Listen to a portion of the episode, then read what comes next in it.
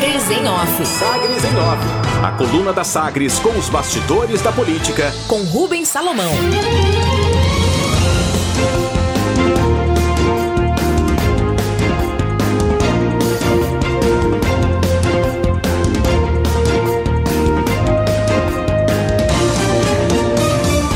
Nas férias de Rubens Salomão, destaques as informações da coluna Sagres em Off, comigo Samuel Estraioto.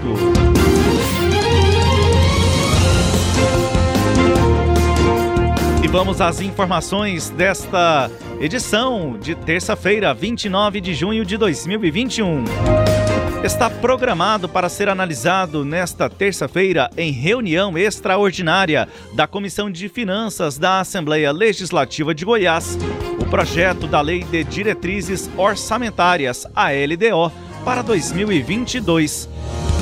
De acordo com a matéria, o estado de Goiás projeta um déficit como resultado nominal, ou seja, a diferença entre receitas e despesas totais no exercício, na ordem de 1 bilhão de reais aproximadamente, de acordo com projeções da Secretaria Estadual de Economia. Para 2022, estão previstos pagamentos referentes ao refinanciamento dos valores não pagos em razão das ações civis ordinárias, as chamadas ACOs, movidas pelo estado de Goiás.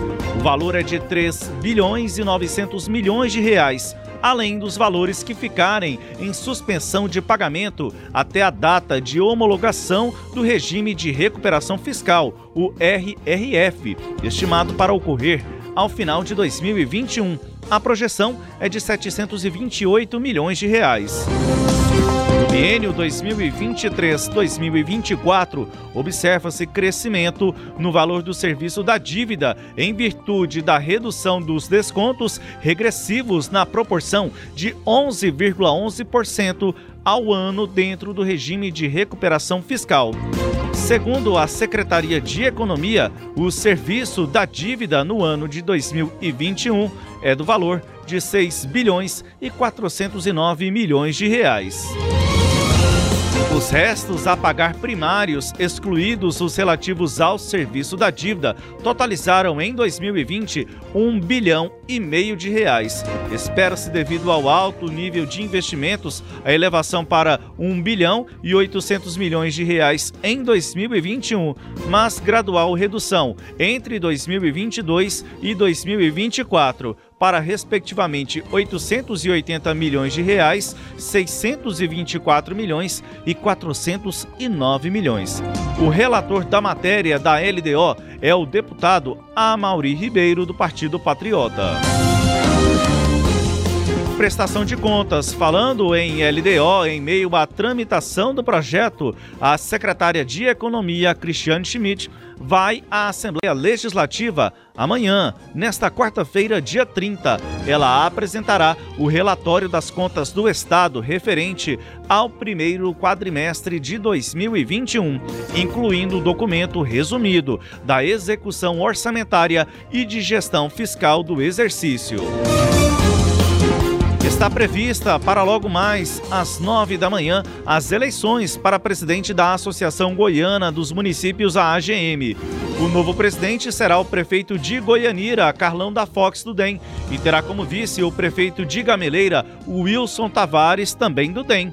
Os dois, se, os dois se uniram após pedido do governador Ronaldo Caiado para que não ocorresse divisão entre prefeitos do partido comandado por ele. Carlão substituirá o ex-prefeito de Hidrolândia, Paulo Sérgio Rezende, o Paulinho do PSTB. O evento acontece a partir das 9 horas no auditório da Federação de Agricultura e Pecuária do Estado de Goiás, a FAEG. Além de Carlão e Wilson, a chapa denominada União Municipalista ainda é composta pelos seguintes prefeitos: o segundo vice-presidente Ciron Queiroz dos Santos, de Tuverlândia, o diretor financeiro José Aparecido Alves Diniz, de Abadiânia, o diretor financeiro substituto Argemiro Rodrigues Santos Neto, de Caiapônia, diretor administrativo Clayton Pereira de Melo, de Sul e o diretor administrativo substituto Moretson da Silva Borges, de Americano do Brasil. Repercussão: políticos de todo o Brasil, principalmente aqueles ligados à direita, repercutiram a morte de Lázaro Barbosa nesta segunda-feira. O presidente Jair Bolsonaro citou o caso por duas vezes. Abre aspas, tem gente chorando pelo Lázaro aí. Ele não morreu de Covid, não, disse o presidente a apoiadores. Bolsonaro ainda parabenizou policiais goianos envolvidos na operação, sem citar o nome do governador Ronaldo Caiado, bastante criticada nas redes sociais após gravação de vídeo em um helicóptero. A deputada federal Magda Mofato, do PL, também se manifestou. Ela cumprimentou os policiais e publicou imagens do corpo de Lázaro. No Tocantins, o prefeito de Goiânia, Rogério Cruz, do Partido Republicanos, deve fazer viagem ainda nesta semana para o estado para conhecer modelos de escolas a fim de serem implantadas na capital. A ideia é construir quatro unidades modelos em Goiânia em regiões periféricas da cidade. O município busca a construção dos equipamentos com recursos do Fundo Nacional de Educação, o FNDE. SEI da Enel, vereadores que compõem a Comissão Especial de Inquérito, a SEI da Enel, na Câmara de Goiânia, ouvirá nesta terça-feira, às duas da tarde, o presidente da Agência Goiana de Regulação, Controle e Fiscalização de Serviços Públicos, a AGR, Marcelo Nunes Oliveira.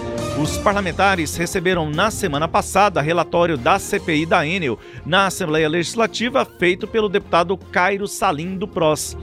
A comissão apura se a má prestação de serviços por parte da concessionária de energia elétrica. Estes são os destaques da coluna Sagres em Off da edição desta terça-feira, dia 29 de junho de 2021, com as análises de Cileide Alves.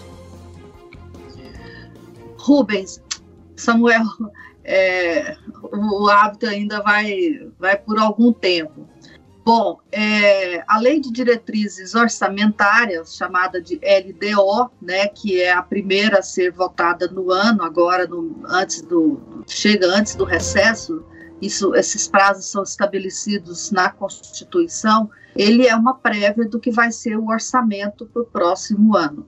Então, o, eu estou tentando lembrar de memória, o Samuel, e ainda não tenho muita certeza, mas me parece que, é, no, pelo menos no orçamento de 2020, havia a projeção de um déficit de 3 bilhões e 590 milhões de reais. Isso a previsão para a lei orçamentária né, a LDO é uma prévia da lei orçamentária. A, lei, a LDO vai no começo do ano, a lei orçamentária vai em meados do segundo semestre.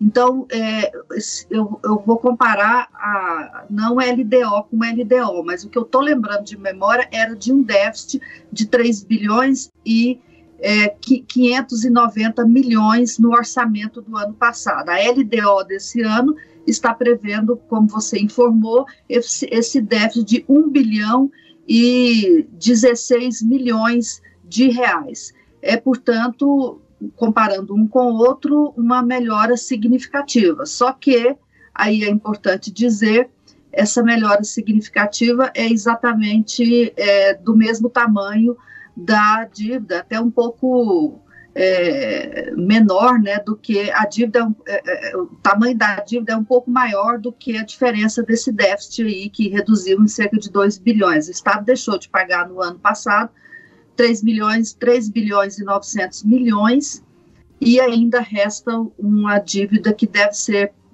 somada em 728 milhões neste ano. O que, que isso quer dizer? Que Goiás melhorou o seu, a sua condição de déficit porque deixou de pagar as dívidas é, com, com a União, que são avalizadas pela União, não paga desde junho de 2019. Então, essa aparente folga no caixa tem a ver com isso.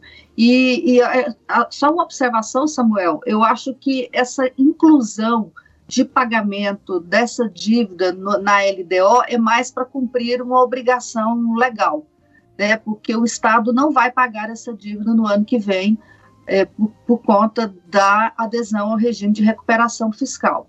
É, se isso for feito, né, se o Estado de fato aderir ao RRF, como quer o governo, essa dívida vai ser renegociada e jogada bem para frente. E o Estado ficará mais um ano sem pagar a dívida. Então, ano que vem não paga, também é, em 2022 não pagará essa dívida e ela só voltará a ser paga em proporção de 11% a partir do, de um ano da suspensão. Então, é, é, esse, esse endividamento aí, por isso que o Estado quer né, deixar de, de, de, entrar no RRF, é para ter essa condição de não pagar essa dívida por mais um ano e pagar depois parceladamente, né, a partir é, do segundo ano de entrada no regime de recuperação fiscal. Eu acho que esses dados é, mostram como é importante para o Estado é, entrar né, do ponto de vista da visão do governador, como é importante entrar no regime de recuperação fiscal, porque só, com, só de dívida suspensa, suspensas, né, não pagas, são mais de quatro, quase 5 bilhões de reais, somando aí esses dois valores, Samuel. Estes são os destaques da coluna Sagres em Off com as análises de Sileide Alves. Você pode acompanhar as informações no sagresonline.com.br e você pode ouvir a coluna também nos nossos tocadores de podcast.